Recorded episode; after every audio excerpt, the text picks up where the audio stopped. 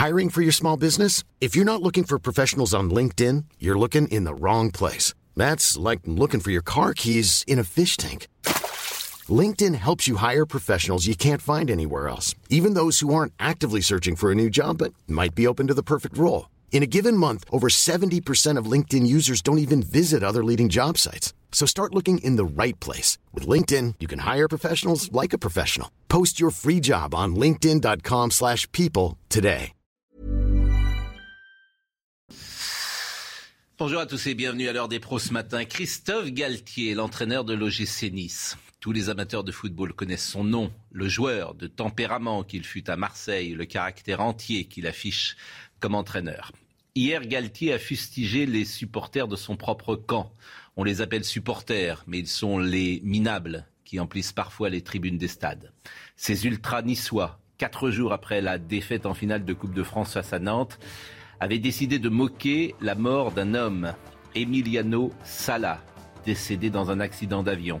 Emiliano Sala, icône du FC Nantes, depuis que l'avion de tourisme qui le menait de Nantes à Cardiff s'est craché dans l'océan le 21 janvier 2019. Emiliano Sala est un Argentin qui ne nage pas bien. Emiliano sous l'eau, Emiliano sous l'eau, ont-ils chanté ignoblement dans le stade. Il est une sorte d'homme toujours en avance sur ses excréments, écrivait René Char. Christophe Galtier a déclaré ne pas avoir d'adjectif pour définir ce qu'il avait entendu. Il a présenté ses excuses à la famille d'Emiliano Sala et au FC Nantes. Christophe Galtier est intègre, courageux, vertueux. Christophe Galtier est un honnête homme. On en parlera dans une seconde. Il est 9h. C'est l'info avec Sandra Chiombo.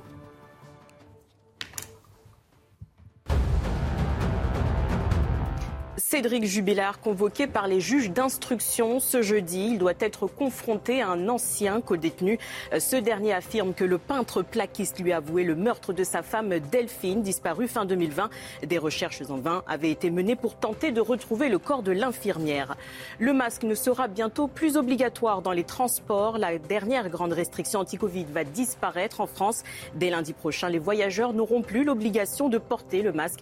L'annonce a été faite par le gouvernement en plein recul de l'épidémie, même si celle-ci n'est probablement pas terminée. Premier cas de Covid-19 en Corée du Nord. Kim Jong-un ordonne un confinement national. Après deux ans de lutte contre la pandémie, des échantillons prélevés sur des patients fiévreux à Pyongyang coïncident avec le variant Omicron. On est très heureux de revoir sur ce plateau Marie-Estelle Dupont, qui est psychologue et auteur, se euh, libérer de son moi toxique. Ça ressort d'ailleurs en livre de poche. Comment se libérer de, son, euh, de son, son, son, moi toxique et comment voir si une personne est toxique? Voici une bonne question. Vous les voyez tout de suite quand quelqu'un est toxique? Ça se sent assez rapidement dans la relation. Et puis euh, dans le livre, il y a pas mal d'exercices et de vignettes cliniques. Euh, donc ça permet d'identifier des choses. Bon, ici, nous ne recevons. Ressort en, en poche. Voilà. Nous ne recevons euh, personne qui soit toxique. Absolument. Euh, nous ne recevons que des belles âmes et des gens bienveillants. Philippe Guibert, bonjour. bonjour. Gérard Carrero, bonjour, bonjour c'est important. Oui, oui, les belles âmes, c'est important. La gentillesse.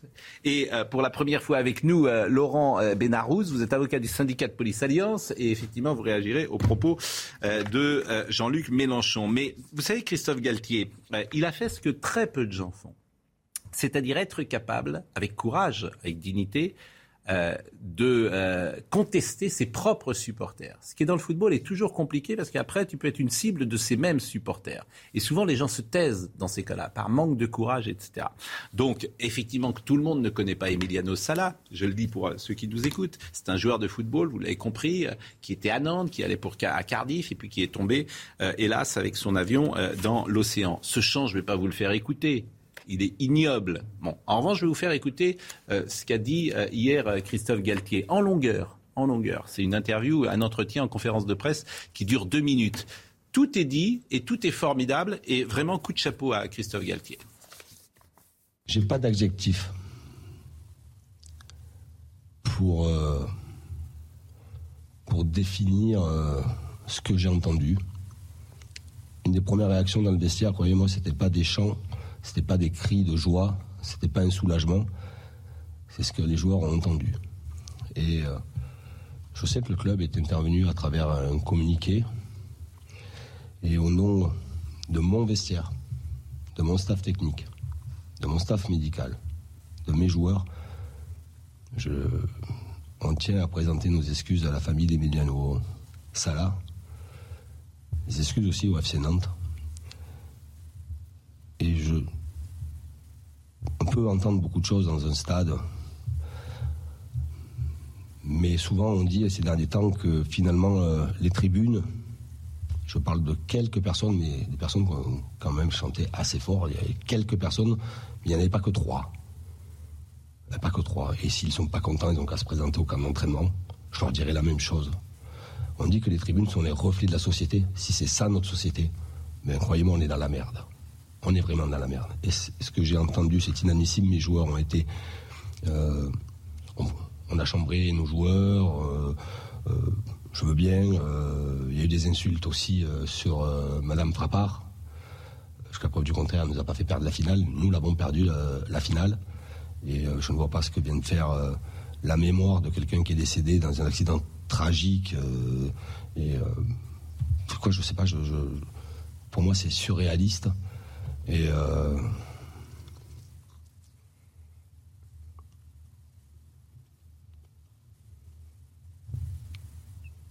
j'ai pas de mots.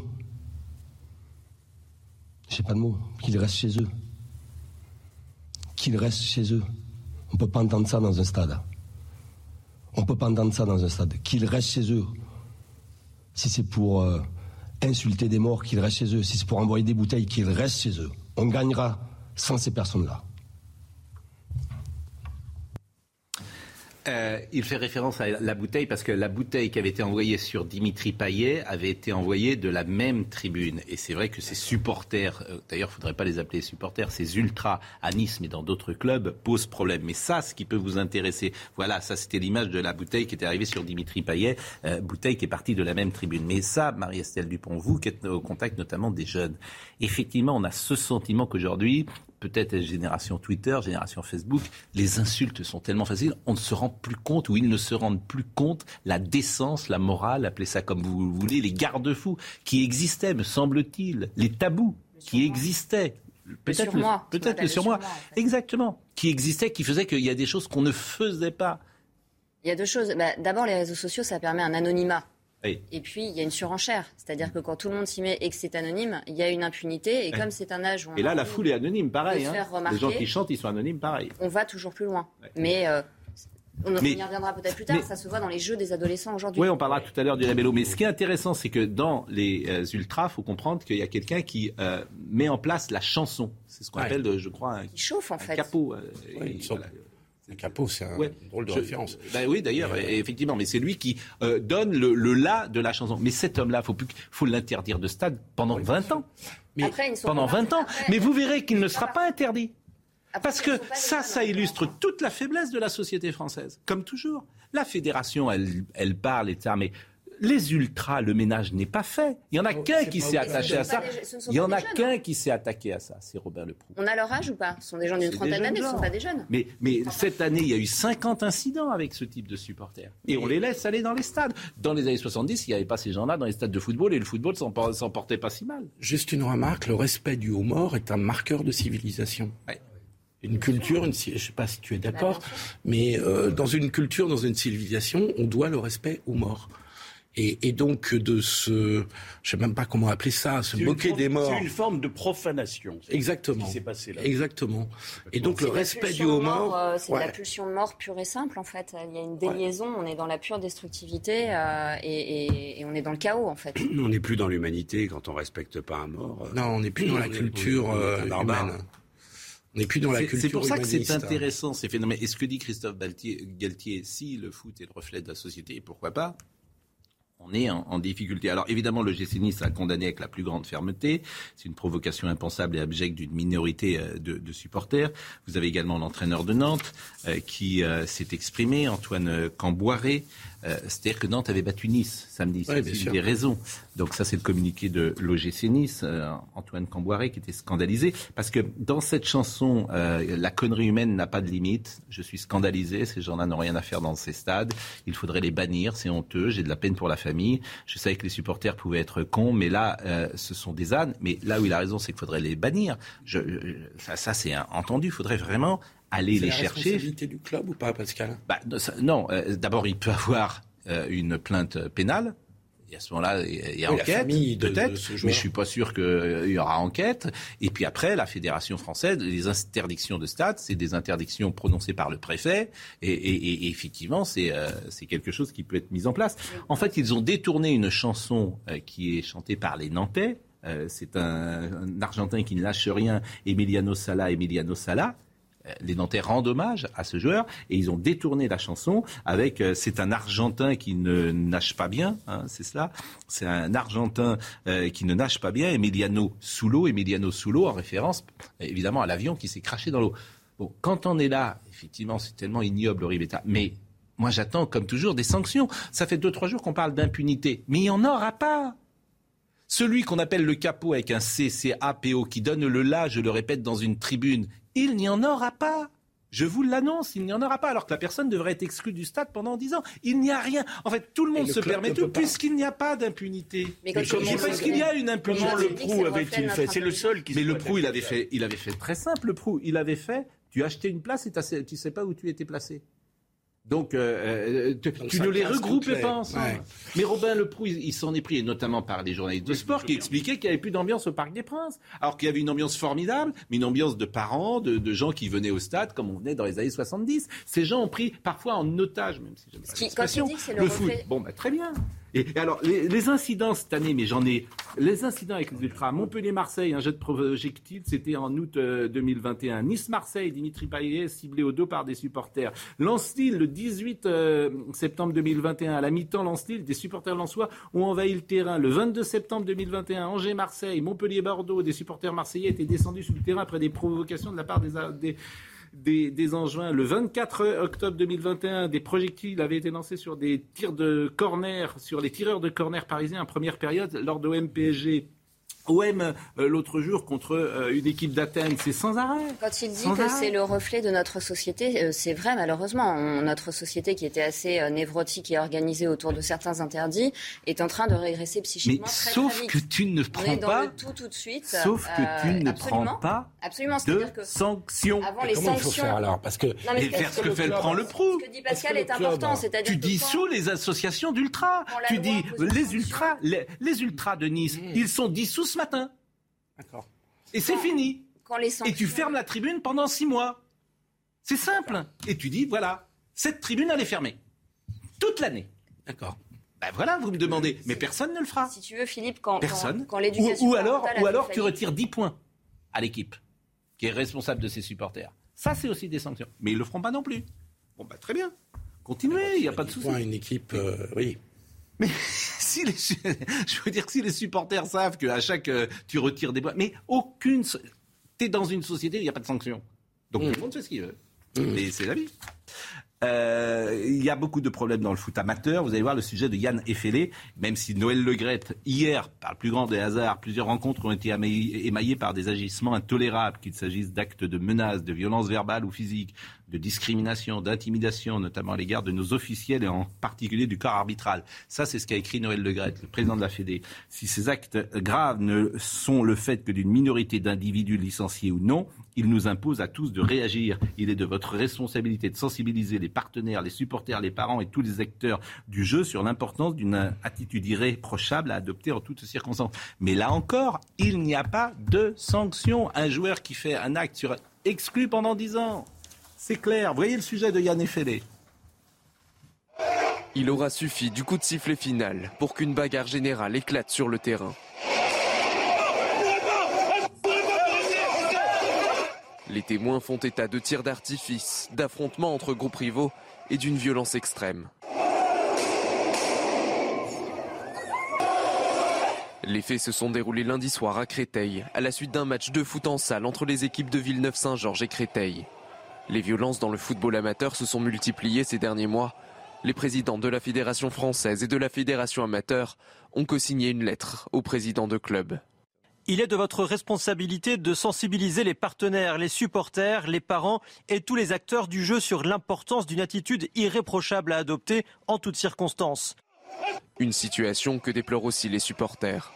Ça devient délétère, quoi. C'est dommage. Moi, je, je, enfin, je compte pas amener euh, les enfants à voir un match de foot euh, tout de suite, quoi. Bah, c'est quelque chose qu'on peut pas accepter. Enfin, c'est avant tout c'est du loisir, même s'il y a énormément de compétition, beaucoup d'enjeux et, et beaucoup de ferveur. Face aux arbitres frappés, aux parents agressifs ou encore aux supporters violents, de nombreuses ligues régionales alertent et demandent une prise de conscience généralisée. Alors, dans le foot professionnel, il y a de la violence, mais dans le foot amateur, ça, c'est XXL. Et ça a des vraies conséquences. Quelles sont les conséquences? C'est que, comme ça se passe souvent dans des quartiers populaires, les gosses de bourgeois, ils jouent plus au foot. Oui, c'est ça. Ils font du tennis, ils font, euh, ils jouent plus au foot. Et ce qui n'était pas vrai dans les années 70 où c'était euh, une mixité. Il n'y a pratiquement plus de mixité dans les clubs de foot aujourd'hui. C'est vrai que c'est un vrai drame. C'est un vrai drame, mais euh, c'est 50 ans de laxisme ça a des reflets, euh, ça a des reflets euh, même dans le domaine du sport, qui est un, sport euh, populaire. Moi, j'ai mes enfants qui ont joué au foot et, j'ai parfois vu effectivement dans les stades pour des matchs vraiment avec des équipes très faibles, très très faibles de niveau régional, des, des, groupuscules s'exciter sur des, des, matchs de gamins de 12-13 ans. Bon, et c'était parfois des situations absolument incontrôlables. Il est 9h15, Sandra Chiyombo. La Finlande veut adhérer à l'OTAN. Le président et la première ministre demandent que le pays rejoigne l'alliance transatlantique sans délai. Cette adhésion se fait contre personne, avertit le pays. Une manière de répondre aux mises en garde russes qui redoutaient cette entrée dans l'OTAN. L'annonce de la décision doit être faite ce dimanche. La Russie accuse l'Ukraine d'une attaque sur son territoire hier. Les bombardements ukrainiens auraient touché le village de Soloki dans la région de Belgorod. L'annonce a été faite par le gouverneur russe de la région touchée. Bilan au moins un mort et trois blessés.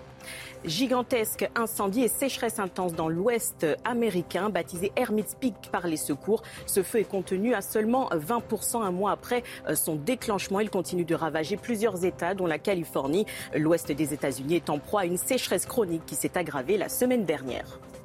Pourquoi ces problèmes de violence n'existent-ils pas dans le rugby? Si vous avez une réponse, avec des publics qui sont parfois aussi nombreux, c'est oui, vous dites, vous savez pas.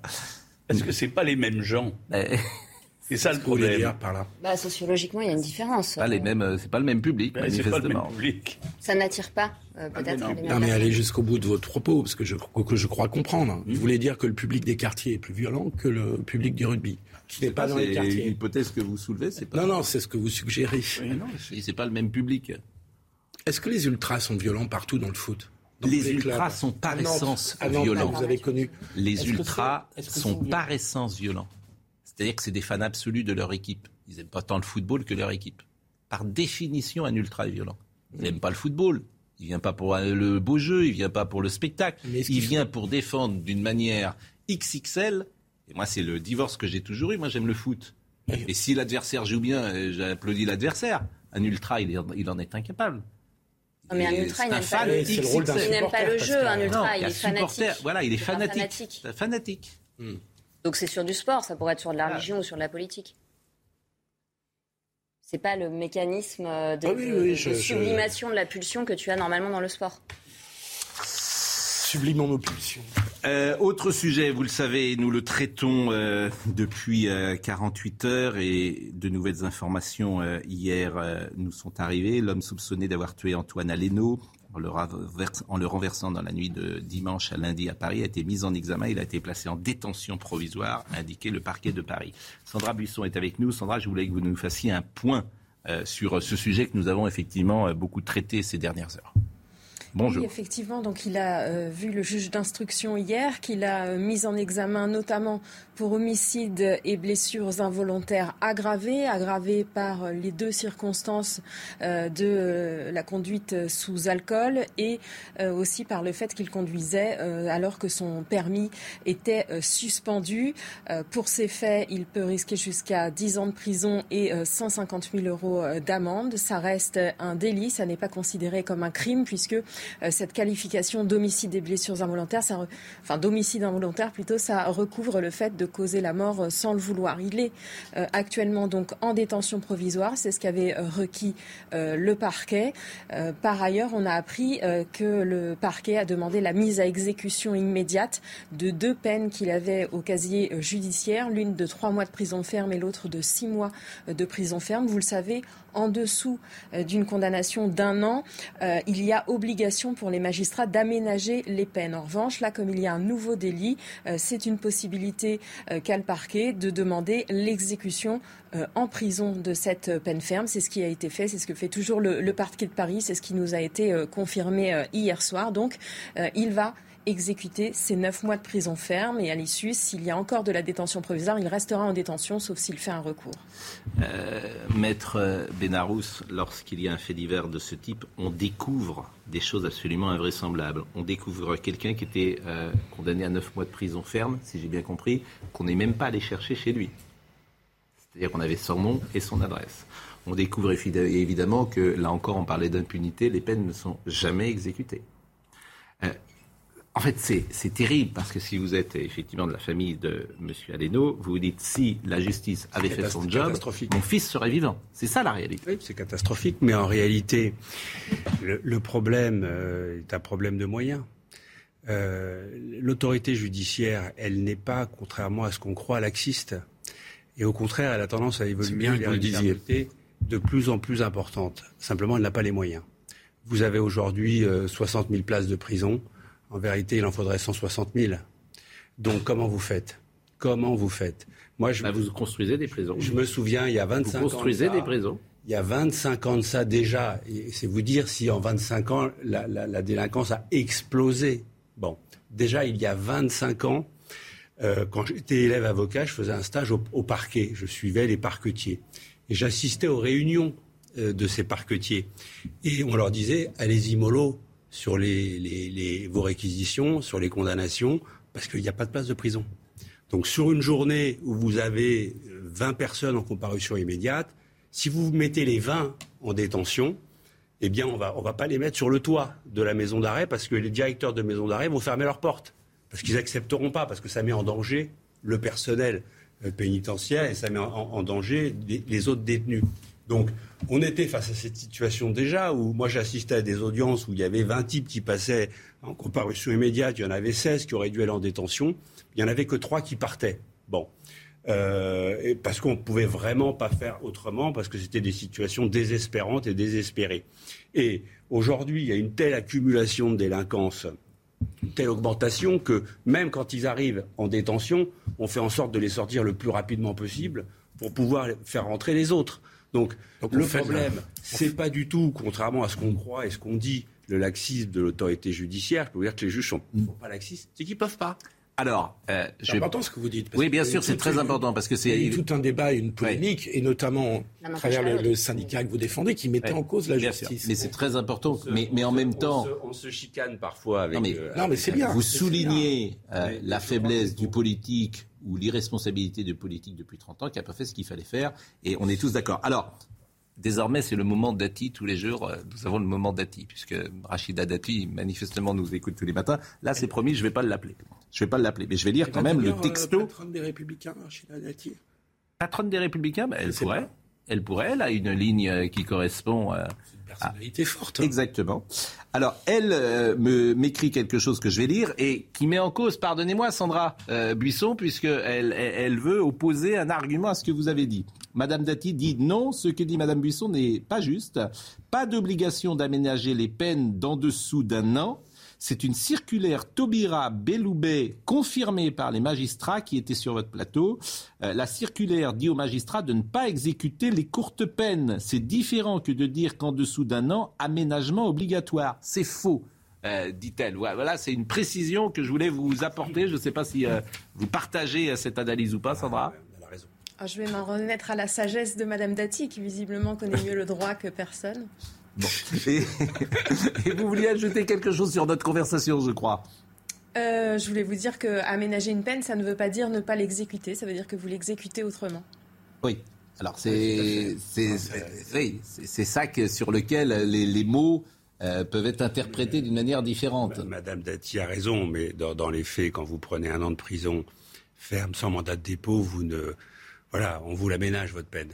Oui, donc Sandra a raison dans l'esprit et Madame Dati a raison euh, dans les textes. C'est ce que vous voulez dire. Et qu'est-ce que ça veut dire Moi, je voudrais pousser un coup de colère. Oui, pousser un coup de colère et après, ça sera la pause. Ça doit être la dixième fois depuis que je participe à cette émission. Ça fait dix fois que j'entends l'argument, bah oui, il y a, on manque de places de prison. Et, maître, vous venez d'ailleurs avec des chiffres dire, de dire, il faudrait au lieu d'avoir 60 000 places, 160 000 places. Bon. Qu'est-ce qu'on nous dit depuis un certain nombre de gardes des sceaux? On nous dit que ces gardes des sceaux sont hostiles par nature idéologique, par nature idéologique à la construction de places de prison. Ce fut le cas pour Madame Taubira, ce fut le cas pour Madame Belloubet, ce fut le cas pour l'actuel ministre de la Justice, encore pour quelques heures, Maître Dupont-Moretti ce sont trois personnalités qui sont contre la construction de prisons au nom de Victor Hugo d'il y a 200 ans, la prison corrompt, etc. Donc pas de prison. Mais on se fout du monde avec ça. On se fout du monde. Et quand M. Macron en a promis 15 000 et qu'il en fait 2 000, et qu'il en fait 2 000 il et en faut 100 000. on sait qu'il en faut. N'exagérons rien. Moi, j'ai regardé un peu. Il faudrait au moins 40 000 places supplémentaires. Bon, c'est une, une, estimation modeste. Vous avez peut-être raison, maître, c'est peut-être 60 ou 80, ou doubler le nombre. Mais en tout cas, c'est scandaleux de dire Ah ben on n'a pas de prison, donc on ne met pas les gens en prison. Et on ne veut pas construire de prison, et on invoque n'importe quoi, y compris d'aller expliquer que personne en France ne veut accepter sur le ah territoire de la commune, on construit des prisons. C'est un scandale, c'est un scandale. La pause. Je suis désolé, c'est la première fois que vous venez. Nous avons des impératifs. La pause, restez avec nous. Oui, la pause? Restez avec nous, c'est moi qui décide. La pause, euh, les... mais restez avec nous parce que ce que vous allez entendre après, vous allez tomber de votre chaise. Euh, Marc Dorcel et Jackie Michel ont été auditionnés par le Sénat hier. Et Madame Rossignol a posé des questions à Marc Dorcel et Jackie Michel, qui sont les deux plus grands producteurs français de pornographie. Vous allez vous dire, vous allez être surpris. Donc je ne vous dis que cela. À tout de suite. Sandra Chiombo est avec nous. Il est 9h30. Le rappel des titres. Le Sénat américain échoue à adopter une loi garantissant la légalité de l'IVG. Cela intervient au moment où ce droit est fortement menacé par une décision à venir de la Cour suprême. Ce vote était surtout symbolique, les démocrates ne disposant pas des 60 voix sur les 100 nécessaires pour avancer sur ce texte. Les républicains se sont opposés en bloc à ce projet de loi. Présent hier dans l'Illinois, Joe Biden a profité d'une visite dans une ferme pour alerter le monde sur une crise alimentaire mondiale. Le président américain a rappelé le rôle de l'Ukraine dans la production du blé, du maïs et de l'huile de cuisson, des denrées qui pourraient manquer dans le monde et surtout en Afrique, selon lui. Premier succès français sur le Tour d'Italie, Arnaud Demar a conclu victorieusement la cinquième étape du Giro. Parfaitement lancé dans un sprint, le Français s'est offert la première victoire de sa saison. C'est sa sixième sur les routes du Tour d'Italie. Nicolas Dupont-Aignan, qui nous écoute, nous dit quand j'ai proposé dans mon projet présidentiel 40 000 places de prison, on m'a traité de fou. Or, c'est le bon chiffre pour s'aligner sur le niveau britannique. Vous, vous avez dit, on a 60 000 places, il en faudrait 160 000. Vous avez dit 100 000. Bon, mais c'est vrai que c'est un problème récurrent, mais de là encore, dès qu'on se tourne quelque part, rien ne marche dans ce pays où l'hôpital, la prison, les commissariats. Mais c'est vrai.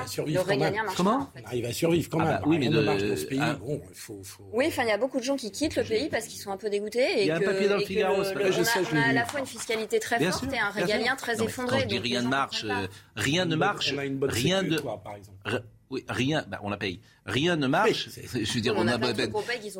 Attendez, la bonne sécu. La vision catastrophique. La bonne sécu. Moi, euh, les combien on donne? 25% sur notre salaire?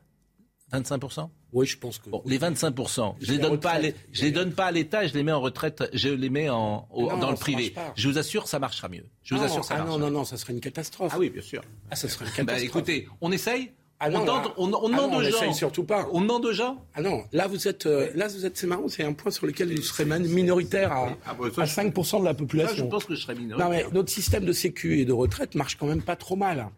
Hein bon. Non, mais c'est vrai que c'est absolument incroyable qu'avec le taux de prélèvement obligatoire qu'on a en France, on se retrouve sur des secteurs régaliens comme ah, sur le régalien, on a sur le régalien, je, je vous rejoins. Hôpitaux, je vous rejoins. L'école, dans des situations aujourd'hui où ça va vraiment très très très mal. Donc euh, c'est absolument. C'est tout ce qu'on dit. Oui, non, non, mais je suis d'accord sur le bon, régalien. Autre sujet. Et alors là, je vous l'ai dit tout à l'heure, je vous assure. Bon, euh, Jackie Michel, moi je ne connaissais pas. Je ne sais pas si vous connaissez Jackie Michel. C'est un site euh, pornographique. Bon, manifestement, qui a un certain succès. Et Marc Dorcel, c'est un grand producteur euh, de pornographie français. Bon, ils ont été auditionnés hier par le Sénat au sujet, ça c'est une question grave, de viols perpétrés dans l'industrie pornographique.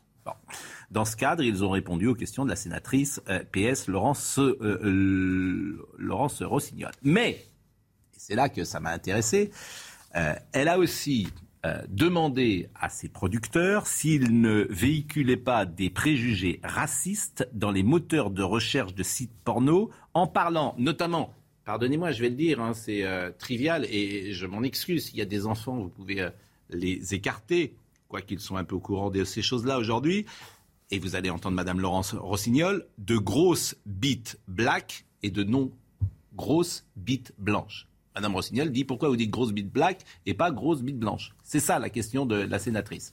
Écoutez cet extrait. J'ai vu que vous aviez euh, une rubrique qui s'appelle interracial. Et dans cette rubrique interraciale, j'ai trouvé la description, euh, le synopsis euh, d'un film qui dit en gros trois prénoms que j'ai déjà oubliés, Gina, Chloé et Cheryl peut-être, vont vous montrer comment s'occuper d'une grosse bite black.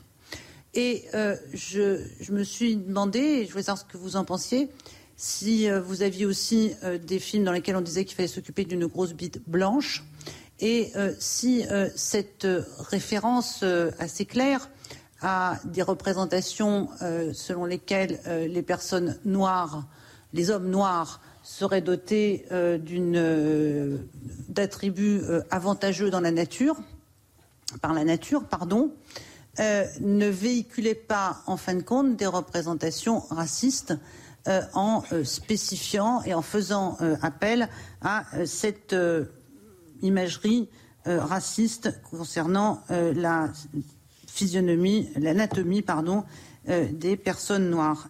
Une apologie du, racisme.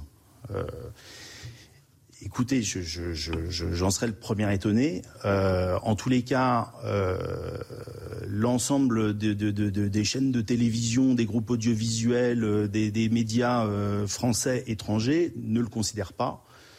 Euh, bien que euh, nos programmes soient tout aussi contrôlés euh, par toutes les instances audiovisuelles que tous les autres. donc je, ne remets pas en cause votre appréciation, hein, mais vraisemblablement, il ne me semble pas, et c'est un des points de vigilance nous avons également euh, euh, communiqué nos chartes éditoriales, puisque tout contenu diffusé sur nos plateformes est systématiquement visionné dans son intégralité par nos équipes. Donc ce pas des robots euh, qui détectent. Donc on a des comités éditoriaux qui vérifient l'ensemble de ces points scrupuleusement. Bon, encore, une fois, je ne remets pas en cause votre appréciation, mais bah non, je ne la partage pas. Sinon, je ne évidemment, je ne le laisserai pas faire. ça me paraît assez simple. J'aime beaucoup aussi la réponse du, du producteur, expliquant combien euh, tout ça est éthique et combien il y a des contrôles sur la, la production pornographique. Je trouve que c'est un peu lunaire aussi, si je peux me permettre. C'est pas le débat du Sénat de l'année, hein? Non. Ce qu'on vient d'entendre là, mais. C'est pas le débat de l'année.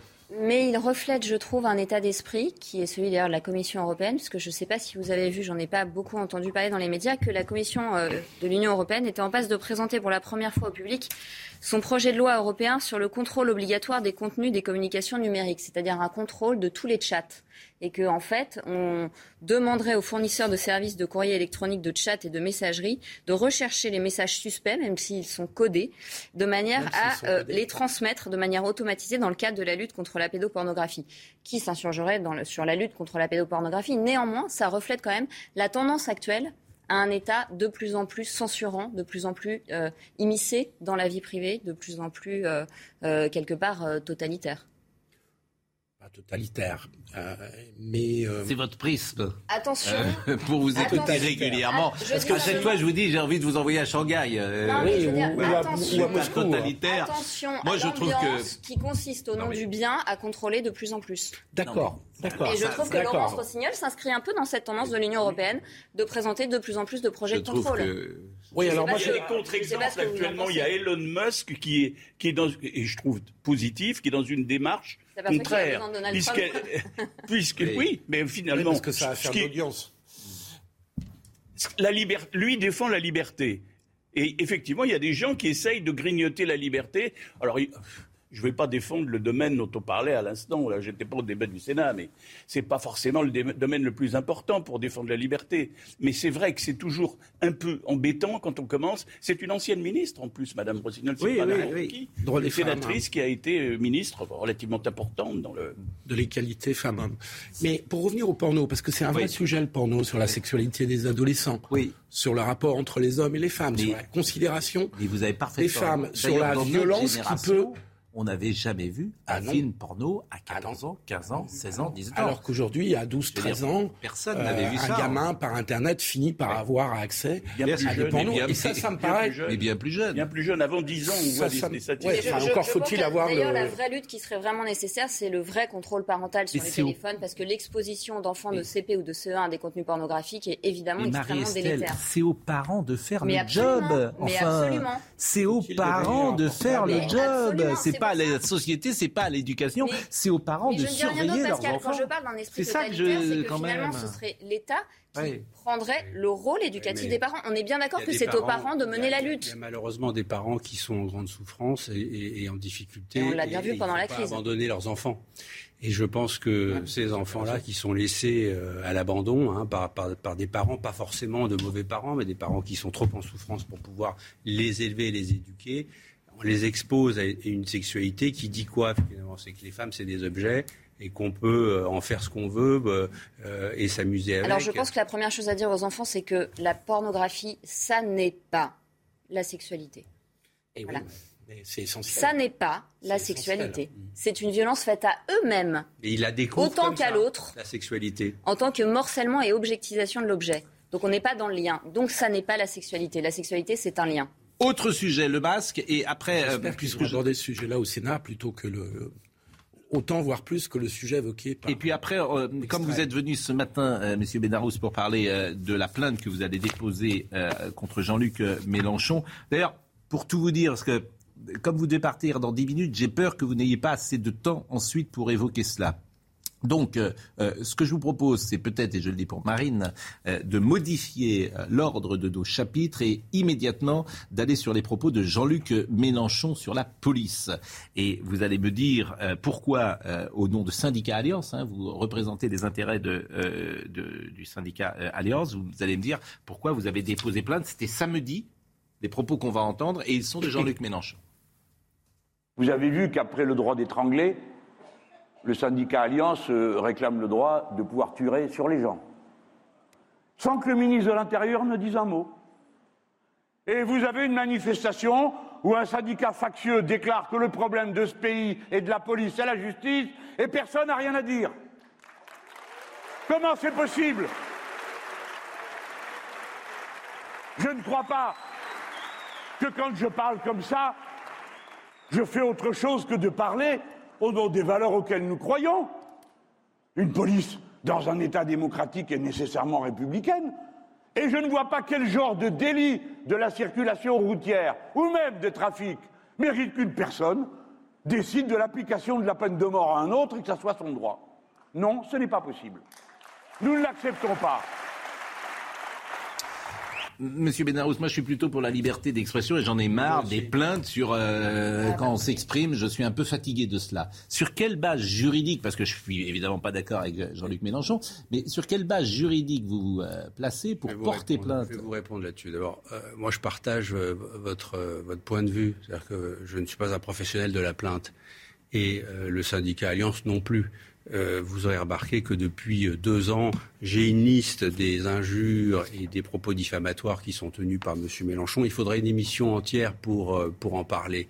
Et, et le syndicat n'a jamais réagi parce qu'il considère qu'effectivement, il y a une liberté de parole qui est encore un peu plus forte pour un responsable syndical ou un responsable politique.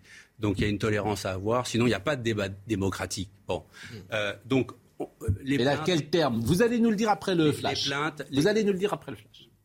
Puisqu'il est 45, je suis obligé de vous couper. Et c'est, euh, comment dire, Sandra euh, Chiyombo. Jean-Yves Le Drian convoqué par la justice malienne. Le ministre français des Affaires étrangères est visé par une enquête pour atteindre au bien public et autres infractions. Il est attendu le 20 juin prochain à Bamako. Dans la soirée, le Quai d'Orsay a indiqué ne pas avoir été informé. Aucune notification ni information d'aucune sorte ne nous est parvenue par les canaux appropriés. Une nouvelle scène de violence lors d'un match de futsal lundi soir à Créteil. Les équipes de Villeneuve-Saint-Georges et Créteil s'affrontaient en championnat. Au coup de sifflet final, une bagarre générale s'est déclenchée. Les présidents de la Fédération française de football et de la Fédération amateur ont lancé une alerte sur l'ampleur du phénomène. Baisse des livraisons gazières. Les livraisons de gaz russe à l'Allemagne transitant par l'Ukraine étaient en baisse hier de 25%, une première depuis le début du conflit. L'annonce a été faite par l'agence gouvernementale allemande chargée de l'énergie. Elle assure toutefois que cette baisse est compensée par des flux plus importants en provenance notamment de Norvège et des Pays-Bas. Maître Laurent Benarous est avec nous, c'est l'avocat du syndicat de police Alliance. On a vu la déclaration de Jean-Luc Mélenchon et je lui disais sur quelle base juridique? C'est quoi? C'est diffamation? C'est le mot factieux? C'est quoi? Je vais vous dire, ça fera même pas de débat euh, devant un tribunal. Euh, le mot euh, traiter un syndicat de police de factieux. C'est ça. C'est ça la base juridique. Alors, c'est une des bases juridiques. Dire aussi que le syndicat Alliance a demandé au législateur un permis de tirer sur les gens et donc de les tuer, ça vous paraît pas diffamatoire C'est ce que ça, veut dire factieux un point problématique. Hein, factieux. Plus que factieux, parce que factieux. alors moi, c'est un terme qu'on utilise assez peu. Euh, euh, euh, J'ai été regardé dans le dictionnaire pour savoir précisément ce que ça voulait dire. Alors qu'il fomente des troubles contre le pouvoir, qui témoignent d'un esprit de sédition, agitateur, rebelle, révolutionnaire. Vous croyez que quand on est fonctionnaire de police, on peut accepter d'être traité comme ça sans se sentir gravement injurié? Vous croyez que euh, faire croire à la population et notamment à l'électorat de Jean-Luc Mélenchon, qui est un électorat qui socialement est en grande souffrance et qui a un grand besoin de police et qui a un grand besoin d'avoir une bonne relation avec la police. Euh, on lui fait croire que les policiers, une partie des policiers sont des, sont des gens qui se réveillent le matin avec la volonté de tuer et qui vont même demander au législateur cette autorisation.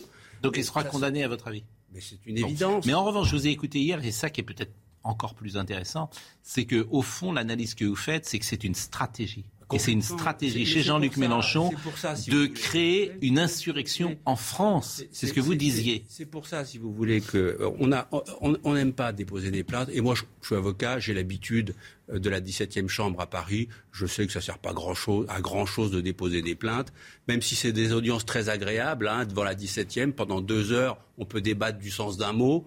Euh, c'est une justice exceptionnelle de luxe. Mais les procès ont lieu deux ans après les faits, euh, les condamnations sont, minables, euh, euh, donc ça ne sert pas souvent à grand-chose. Bon, là, on a considéré avec le syndicat que, manifestement, compte tenu de la récurrence de ces injures, qui sont quand même particulièrement surprenantes de la part d'un responsable de, premier plan. C'est quelqu'un qui, veut gouverner la France et qui représente quand même 22% hein, aux, dernières élections. On a eu le sentiment, si vous voulez, que cette, cette récurrence dans les accusations, elle s'inscrivait véritablement dans une stratégie pour arriver à l'état d'insurrection dans notre pays. Il y a cette volonté d'insurrection, et pour qu'il y ait une insurrection, euh, il ne faut pas qu'il y ait une police forte. Il faut une police affaiblie. Et comment l'affaiblir? Eh bien, en faisant passer le message que dans la police, les gens sont racistes, ce qui est totalement faux. Il y a des racistes comme partout, euh, comme partout. Euh, que dans la police, il y a des assassins, des gens qui se réveillent le matin et qui veulent aller tirer sur les gens. Il n'a pas compris ce que c'était qu'un policier. Je veux dire, il confond policier et assassin. C'est de la même façon qu'il confond militant et délinquant. Bon, il y a un problème. Et euh, face à cette volonté de désintégration de la société républicaine, le syndicat s'est dit qu'il ne pouvait pas rester sans réagir et qu'il fallait rentrer dans un combat. Alors, je comprends votre plainte.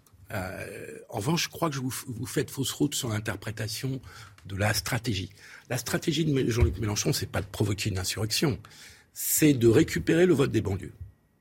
Or, aux législatives, il va être confronté à un problème qui est la démobilisation du vote des jeunes de banlieue qui ont voté pour lui au premier tour de la présidentielle. Et quel est un des sujets sensibles pour la jeunesse de banlieue? C'est les rapports avec la police. Et c'est une certaine détestation de la police. Vous êtes d'accord avec moi? Et donc, la stratégie... Qui amènerait derrière une insurrection, hein, je peux prolonger. Hein. Ouais, mais je crois pas.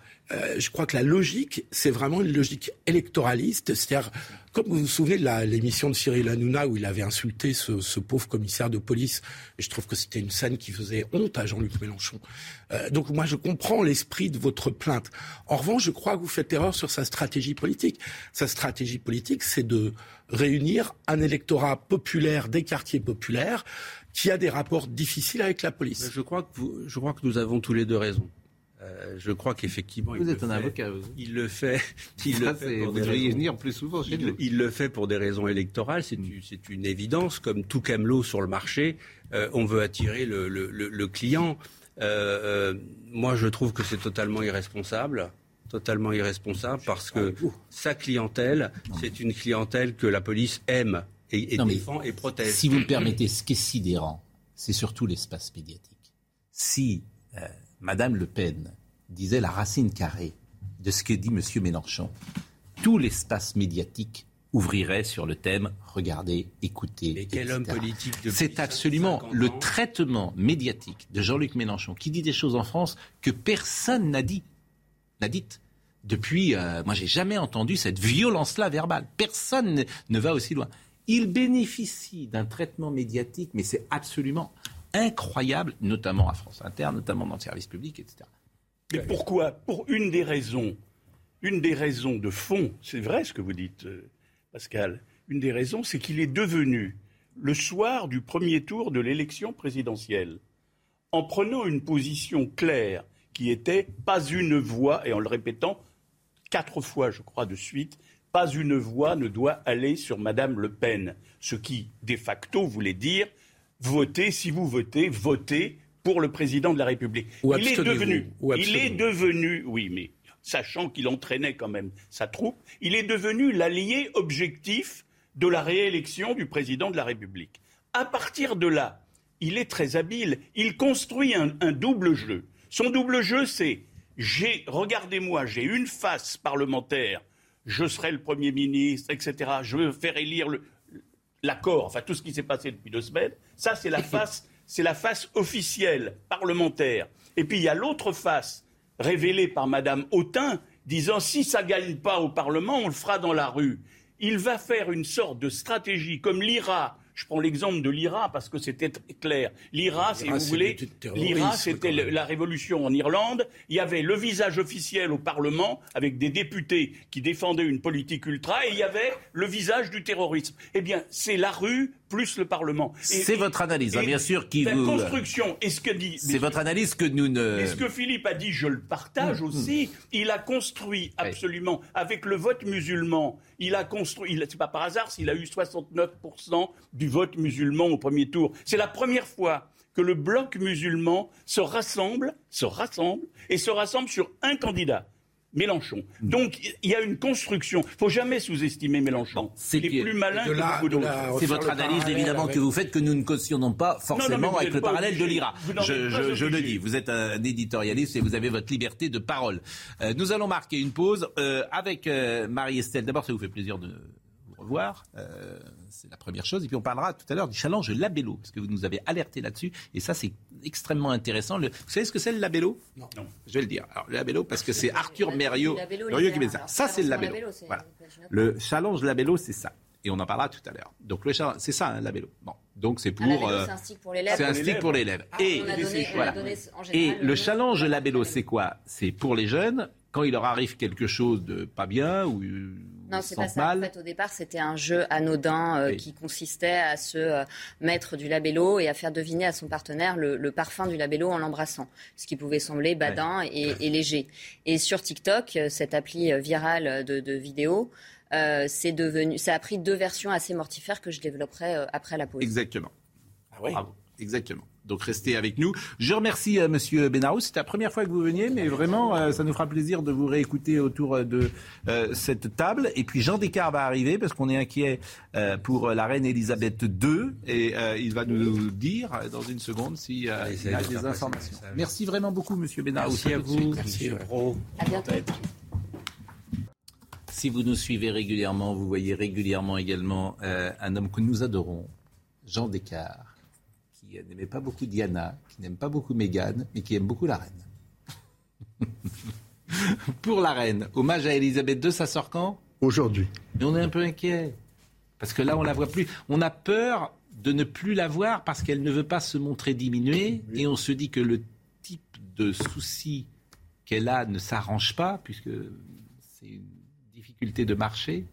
Oui, mais tout est organisé. C'est une monarchie parlementaire. On a très bien vu, euh, si vous voulez, euh, l'ouverture du Parlement. Je corrige tout de suite, ce n'est pas un discours de la reine, c'est un discours écrit par le Premier ministre que la reine a pu avoir en, connaissance, dont elle a pu discuter avec lui, euh, qui est le programme économique, politique, social du gouvernement. ce qui est important cette fois-ci, c'est qu'il y avait à sa place, à son fauteuil, sa couronne, cette fameuse couronne qu'en 1953, elle portait même au petit déjeuner pour s'y habituer, pour ne pas la perdre le jour de la cérémonie, le 2 juin, et euh, qu'il y avait euh, l'épouse de Charles, qui sera reine Camilla. Camilla, et qu'il y avait William, donc la continuité dynastique. en tout cas, on a peur de plus la voir. Alors, comme il est 10 heures et que euh, nous avons euh, le rappel des titres avec Sandra Chiyumbo, je vous interromps quelques secondes. Augmentation de la taxe sur les ordures ménagères. Elle sera d'au moins 5%. Plus de trois quarts des communes françaises sont concernées. Une collectivité sur deux envisage même une hausse de 10%. Cette augmentation est l'une des conséquences de la guerre en Ukraine et de l'augmentation des coûts de l'énergie. Après la chaleur, la sécheresse, en Provence, le déficit de pluie dépasse désormais 50% de la normale. Les restrictions d'usage de l'eau se multiplient donc dans les Bouches du Rhône. Les prélèvements agricoles et industriels sont limités. Pour les particuliers, il est notamment interdit de remplir la piscine ou d'arroser le jardin entre 9h et 19h. Le plus gros diamant blanc mis aux enchères, loin d'atteindre un record. Dénommé The Rock, cette pierre de plus de 228 carats est loin d'avoir atteint un montant record dans sa catégorie, et ce, malgré un prix final s'élevant à près de 21 millions d'euros. Donc pour la reine, hommage à Elisabeth II, on en parlera euh, dans quelques secondes. Le labello challenge, je vais en parler dans quelques secondes également, mais le masque, parce que c'est un sujet qui vous a beaucoup intéressé, Marie-Estelle, sur lequel vous étiez euh, parfois euh, comment dire, en hostilité que tout le monde porte le masque, bien le masque c'est fini dans les transports, dans le tramway, dans les avions, etc. Donc je propose de voir le sujet et on en parle ensemble. C'est pas vrai. Ah, c'est trop bien, c'est une bonne nouvelle ça, moi je savais pas. Elles y croient à peine. Pourtant, dès lundi, il sera bien possible de prendre le métro, le bus ou encore le train sans porter de masque. Pour beaucoup, c'est un soulagement. C'est super. Moi, j'en ai marre de la masque. vous avez mangé Eh oui. Ah bah c'est bien ça. Oui. Bonne nouvelle. Vous l'enlèverez ou tu le mettre ah Non, je l'enlèverai. Ouais. On le met plus nulle part. La, situation sanitaire s'est améliorée et ça devient un peu ridicule de le garder dans les transports en commun. Et ça fait tellement longtemps qu'on le porte que ça ferait du bien de l'enlever partout et de l'oublier. Pourtant, le ministre de la Santé, Olivier Véran, l'a rappelé lors de son annonce hier, le port du masque reste recommandé face à une épidémie qui n'est pas terminée. Alors certains voyageurs préfèrent rester prudents. Moi, je vais quand même continuer à le mettre. Oui, pourquoi? Par précaution, voilà. Puis comme je travaille à l'hôpital, euh, nous c'est obligé, je vais quand même le garder. Ça dépend des jours. Euh, lorsqu'il y a beaucoup de monde dans le magasin, il me semble plus prudent de le remettre. Et peut-être que j'aurai la même réaction dans le métro. Concernant l'aérien dans l'Union européenne, dès lundi, plus de masques imposés non plus, ni dans les aéroports, ni à bord des avions. Ailleurs, cette décision reste soumise au règlement de chaque compagnie ou aux règles en vigueur dans le pays de destination. On va faire un petit sondage. Vous allez peut-être prendre un train, un avion ces prochains jours. Est-ce que vous porterez un masque? Ah oui, jusqu'à présent, j'ai observé strictement. Non, mais là, maintenant qu'il est plus euh, obligatoire, est-ce que vous continuerez à le porter? C'est ça ma question. Non, parce qu'il faudrait une alerte sanitaire. D'accord. Moi, je l'enlève. Vous l'enlevez dans, euh, dans l'avion ou dans le train? Hors de pointe, si on est serré comme des sardines, je le mettrai. D'accord. Non, vous ne le porterez pas. Qu'est-ce que vous en pensez? Mais vous avez parlé d'hostilité de ma part. Il n'y a pas d'hostilité de ma part. J'ai été la première au moment du tout premier confinement à penser que les gens allaient trouver des ressources. Je ne m'attendais pas du tout au constat euh, psychiatrique que j'ai fait, dont j'avais parlé dès la rentrée de septembre 2020, notamment euh, sur RTL, euh, sur le fait que les Français allaient mal. Le problème du masque, la Société française de pédiatrie l'a rappelé, c'est que 81% des enfants présentent des symptômes physiques ou psychiques liés au port du masque. 81%, 81 Mais quoi comme symptômes Des céphalées, la buée sur les lunettes qui ralentit l'apprentissage, euh, parfois des crises d'angoisse, euh, des troubles de type phobie scolaire, de l'anxiété, des troubles du sommeil, une augmentation très importante des troubles alimentaires, euh, une peur, une difficulté à décoder les émotions de l'autre et donc une peur de l'autre, un climat de méfiance, un climat anxiogène qui n'a pas sa place à l'école où en tant qu'adultes, nous avons la responsabilité de gérer nos peurs, je le rappelle, d'élever nos enfants et non pas de s'apesantir sur eux.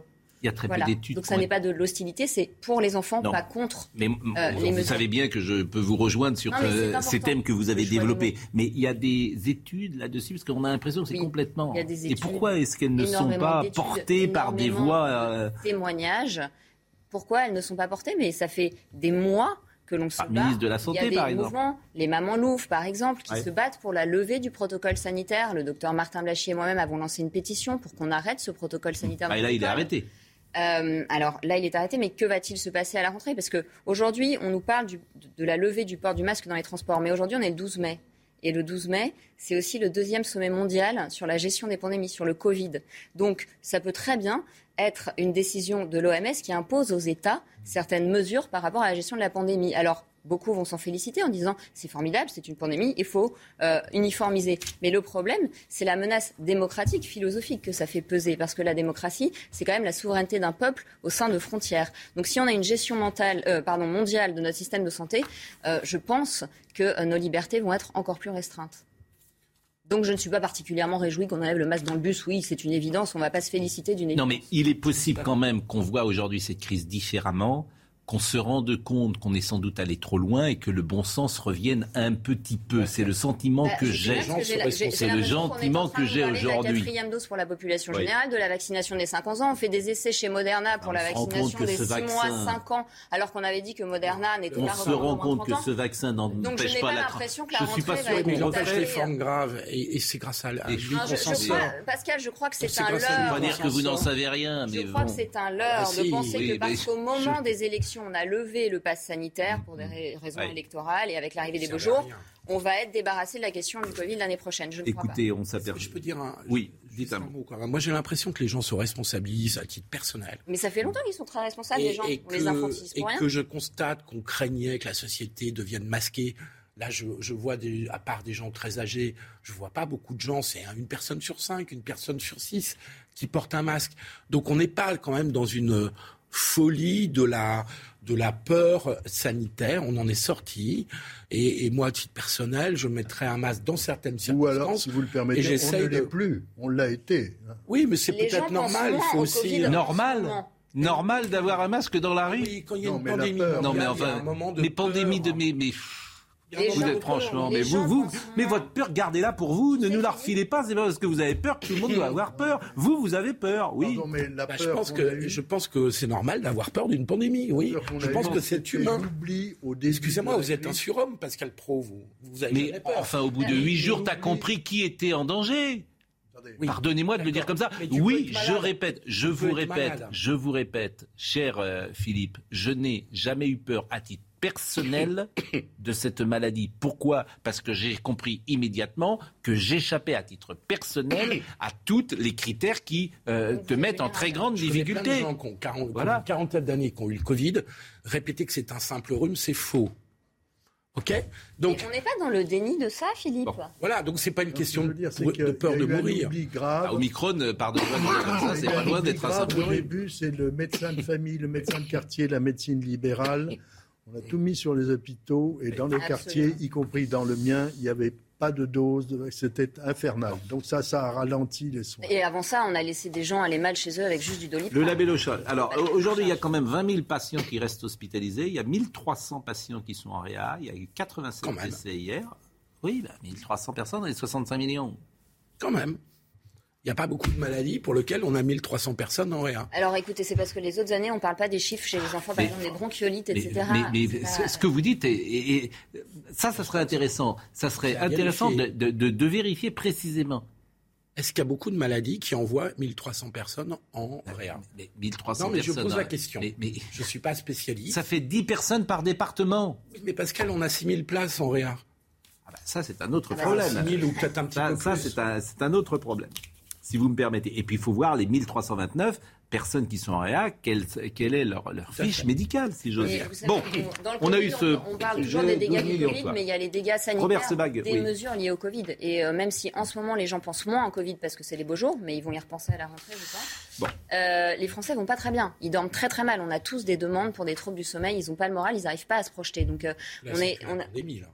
Eh ben, on est dans les conséquences de la gestion de la pandémie, dans la difficulté à se projeter, dans la perte de repères, euh, etc. Et les gens ne vont pas bien. Moralement, les gens ne vont pas bien. Je pense qu'il y a d'autres raisons. Fatigués, ils ont du mal à se projeter. C'est le constat qu'on fait avec beaucoup de cliniciens. Et par exemple, la guerre en Ukraine, dans les consultations que, tu peux faire, mais bien sûr que ça ne fait pas monter l'angoisse. Mais attends, tu as la crise sanitaire, la guerre en Ukraine, la crise économique qui arrive, l'hyperinflation, la crise énergétique, le plein d'essence qu'on pourra pas payer l'année prochaine. C'est sûr que les gens vont pas très bien. Là, on est d'accord. Tout à l'heure, j'avais un petit message de Christophe Boucher que je vais lire qui me disait euh, Rien ne marche, pays totalitaire, ça fait longtemps que vous n'êtes pas allé ailleurs.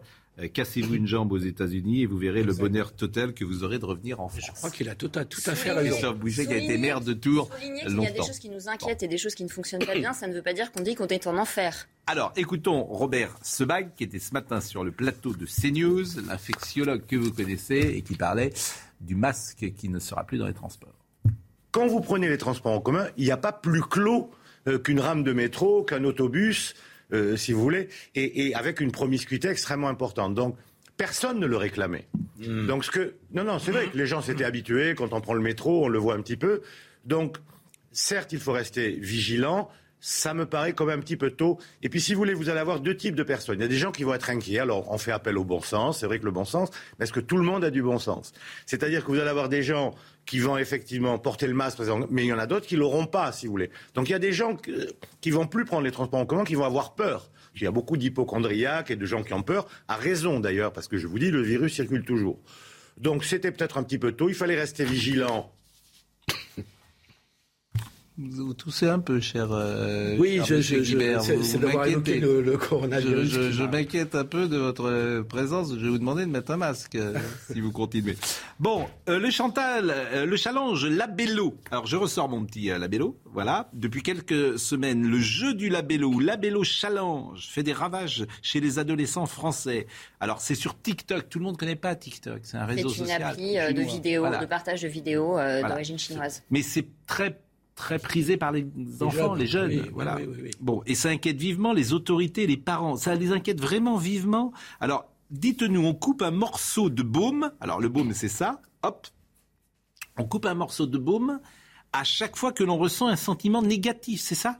Il y a plusieurs versions du jeu. Il y a cette version, il y a la version aussi où si l'autre se trompe en devinant le parfum, euh, il doit par exemple se scarifier. Euh, il y a la version aussi où quand votre tube est fini, vous devez euh, vous filmer en train de vous suicider.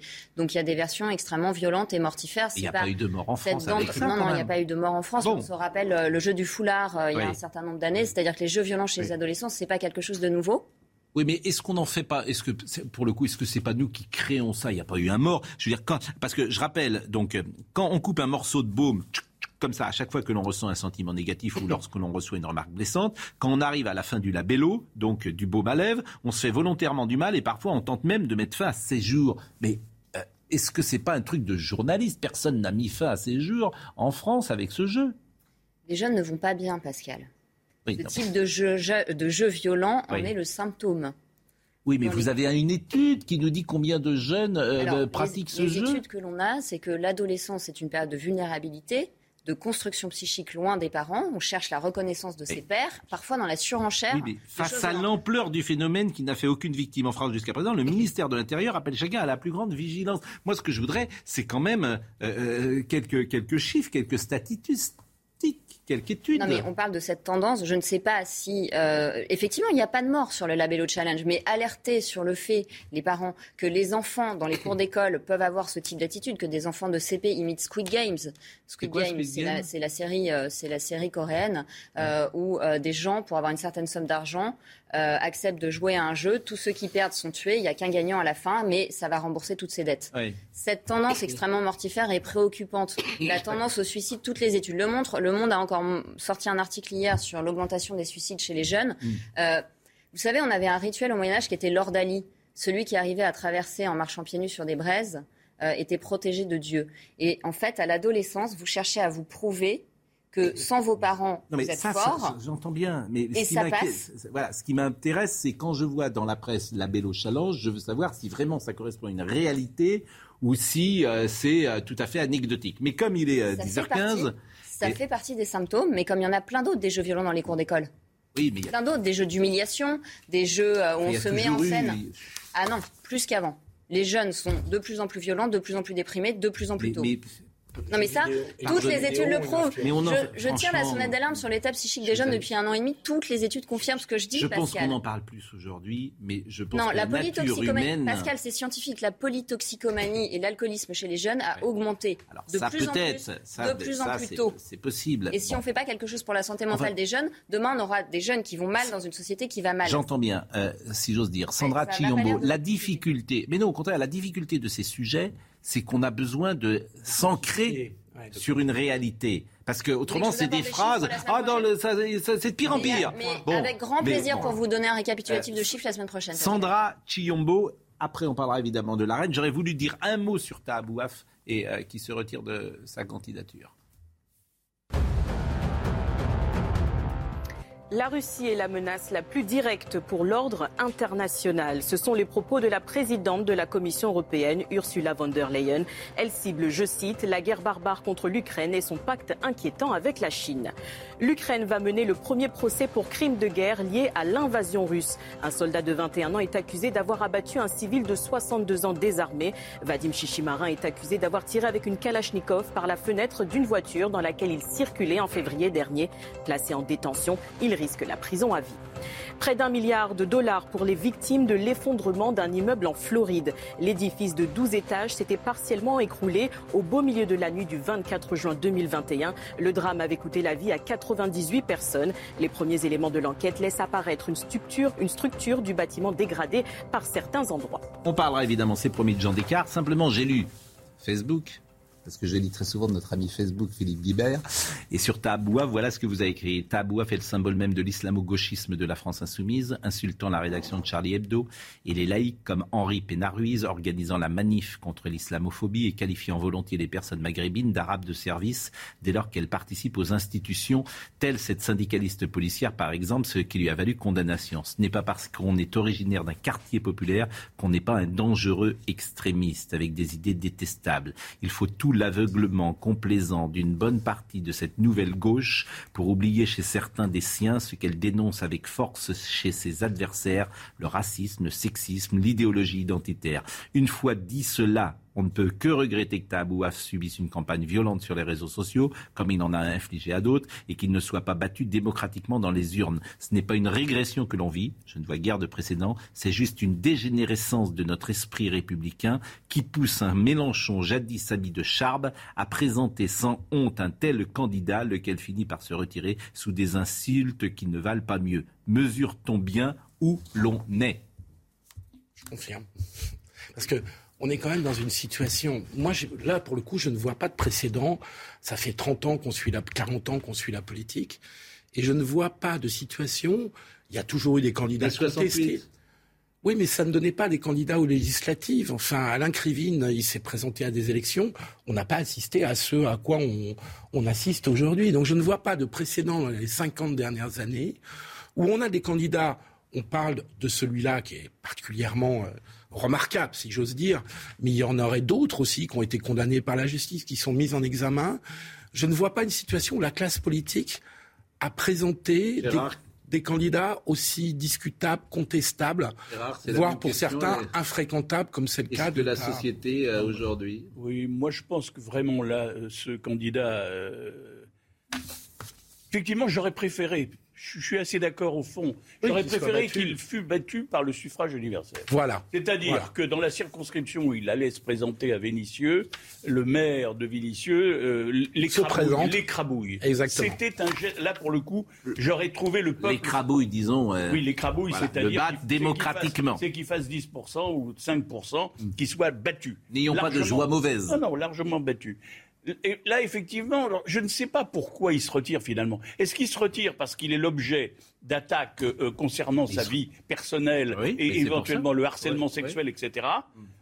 Est-ce que c'est devenu un alibi? Ça permet. Est-ce que c'est pas devenu l'alibi qui permet de retirer ce très mauvais candidat? C'est une bonne question. On le sort. Et on a trouvé un beau prétexte. Ah bah oui, en plus c'était il, il, c'était le roi du harassement féminin, etc. Et des...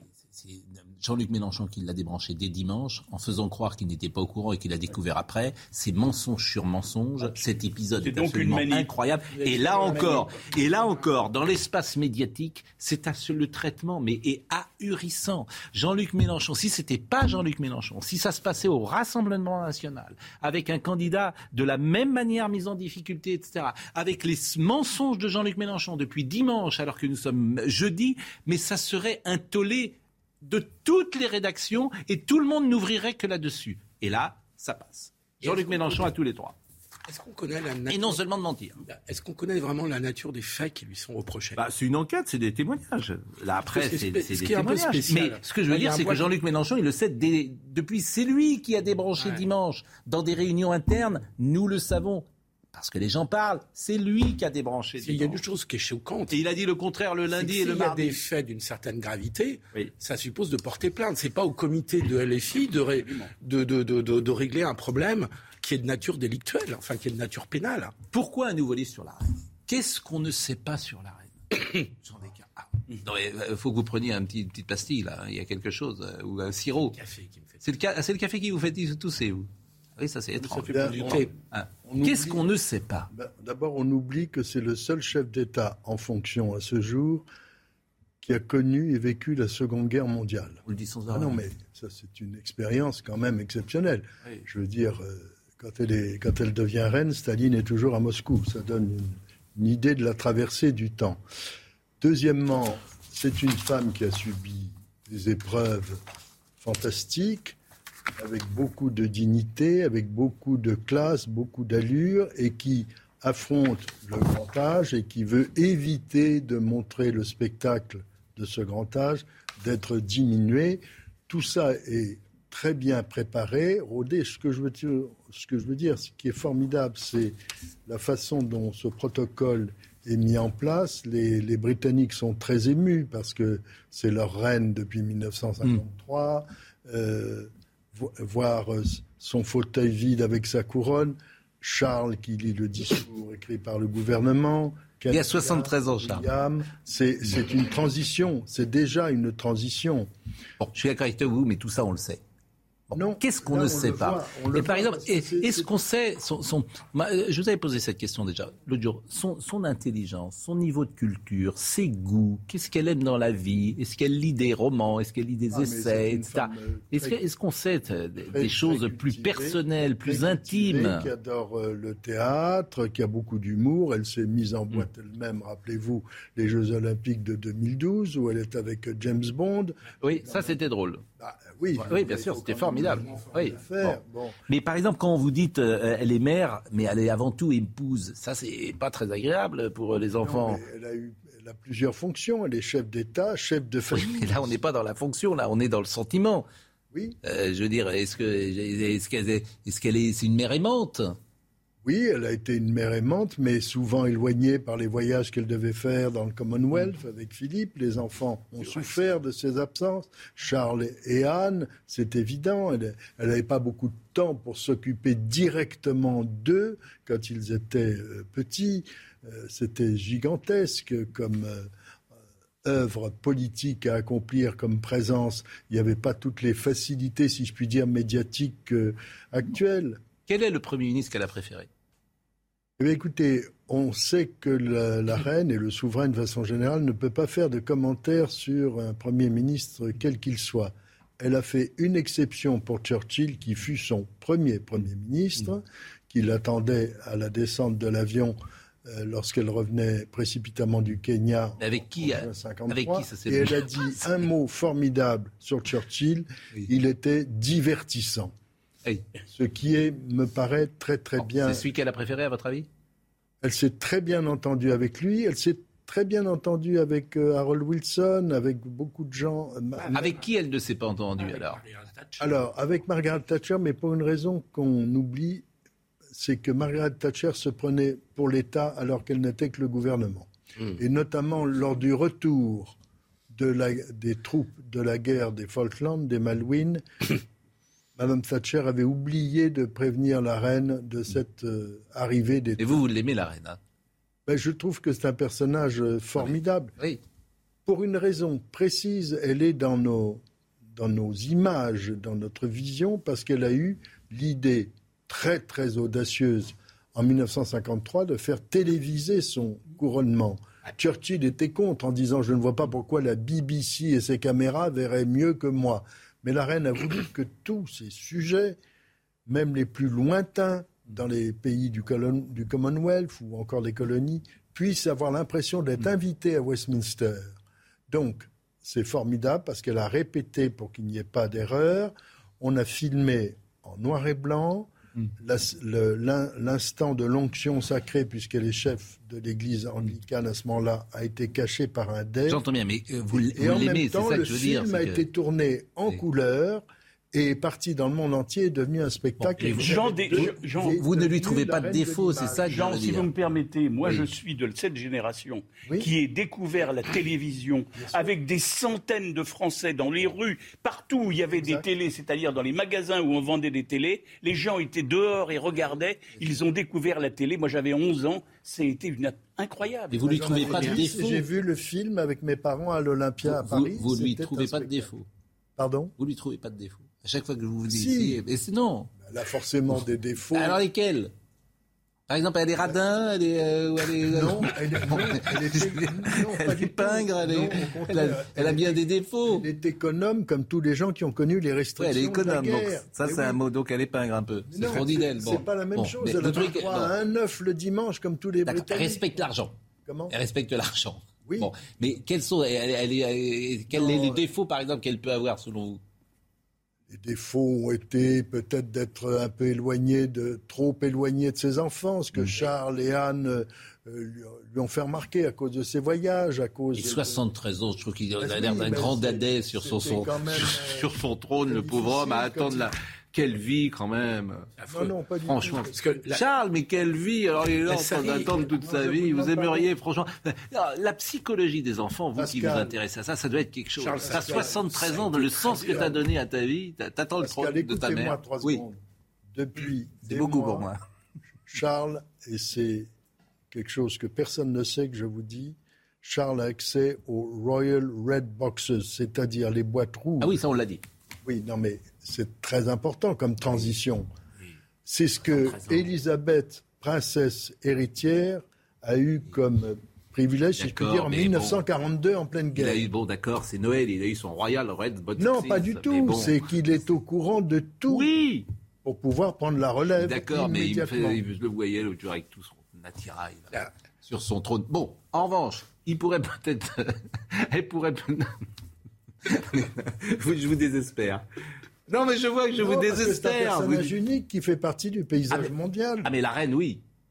Mais, Il y a lui, lui, il devrait passer son tour. Il devrait passer son tour. Non, ah, vous savez, euh, le prince de Galles, qui est devenu Édouard VII, a attendu longtemps aussi, au point que lorsqu'il venait Mm. en France, euh, il aimait beaucoup les Françaises pour des raisons diverses. Mm. Ah oui. Il, Il euh, habitait à Bagatelle avec, Il allait, Il euh, aimait la bagatelle. Ouais. chez les chansonniers au Chat Noir Oui. à Montmartre. Au Chabichou. Et la police euh, avait été obligée de dire au patron, Rodolphe Salis, alors écoutez, quand vos clients arrivent, vous avez l'habitude de les insulter. Ce soir, doucement, c'est le prince de Galles, c'est le futur roi d'Angleterre. Alors, Rodolphe Salis a accueilli le futur Édouard VII en lui disant à propos de la reine Victoria qui était toujours vivante, alors monseigneur, cette maman toujours en bonne santé? Mais paraît-il qu'il allait dans des maisons closes avec euh, une chambre qui lui était réservée avec des attirails particuliers. On l'a dit. Et voilà, qui n'étaient qui pas des attirails de sexualité Non, classique. c'est aussi l'artisan en 1904 de l'alliance, l'entente cordiale. Oui, ça c'est plus officiel. Il y avait bon, d'autres ententes cordiales. Bon, autre. Bon, euh, on, on va terminer avec Michel Fugain. Il a 80 ans aujourd'hui. On écoutera une chanson. Euh, on chantera ensemble. comme l'oiseau Ah, euh, Non, on chantera pas comme l'oiseau. Sandra Chiombo. Faut-il autoriser ou interdire le burkini à la piscine? Les Français ont un avis bien tranché. Selon un sondage de l'Institut CSA pour CNews, 73% des Français sont opposés au port du burkini à la piscine. 73% des hommes y sont opposés contre 74% des femmes. En Californie, les armes semi-automatiques restent accessibles aux moins de 21 ans. Une cour d'appel a jugé inconstitutionnelle une loi locale qui voulait interdire l'achat aux mineurs. L'État de Californie, à majorité démocrate, tente désespérément de réguler plus strictement les armes à feu. 45 000 personnes meurent chaque année en raison des armes aux États-Unis. Le pilote victime d'un malaise, un passager fait atterrir l'avion. Sans aucune expérience du vol, il est parvenu à le faire atterrir dans un aéroport de Floride hier. Son sang-froid et les instructions de la tour de contrôle lui, a- lui ont permis de poser l'avion sans aucun accroc. Ça, c'est euh, un document formidable. hein. Je l'ai écouté ce matin, j'ai pas eu le temps de le passer, mais c'est absolument formidable. Et il y a tout le son de la tour de contrôle, etc. En revanche, euh, les euh, armes pour semi-automatiques pour les moins de 21 ans, je suis pas sûr que ce soit une bonne idée. Bon, euh, Michel Fugain. Une chanson emblématique peut-être pour nous quitter. C'est un beau roman, c'est une euh, belle histoire. Ça doit être une euh, chanson de 71 ou 72. Et vous voyez, euh, souvent on le dit, euh, on est des fans de la variété française ici, mais euh, ces chansons symbolisent une époque, une époque de légèreté. Joyeuse. époque- Exactement. Et ces années-là, cette variété française-là, Michel Fugain et d'autres, euh, exactement. Et ça, c'est une chanson absolument incroyable, tendre, une belle euh, histoire pour le coup, une jolie mélodie, un joli texte. Il a 80 ans, figurez-vous, et on le voit sur le Big Bazar quand on avait, euh, on était enfant, on l'imagine sur le Big Bazar en train de chanter euh, à l'Olympia. 80 Les années ans. de l'insouciance, les années 60. Exactement. Euh, ah, Laurent Capra était à la réalisation. Bon, on a coupé le son. Laurent Capra était à la réalisation. Arnaud Portelas était au son. Ludovic Liébar était à la vision. Marine Lançon, qui a réussi son Sutom ce matin, et Arthur euh, Muriot, qu'on joue tous à Sutom. Vous êtes au courant de l'affaire Sutom. Ah, ça, c'est formidable. Elle l'a fait en deux, je crois. Euh, et, je la félicite. Arthur Muriot, merci. Jean-Marc Morandini dans une seconde. Rendez-vous ce Hey, it's Danny Pellegrino from Everything Iconic. Ready to upgrade your style game without blowing your budget? Check out Quince. They've got all the good stuff shirts and polos, activewear, and fine leather goods, all at 50 to 80% less than other high end brands. And the best part? They're all about safe, ethical, and responsible manufacturing. Get that luxury vibe without the luxury price tag. Hit up quince.com slash upgrade for free shipping and 365 day returns on your next order. That's quince.com slash upgrade.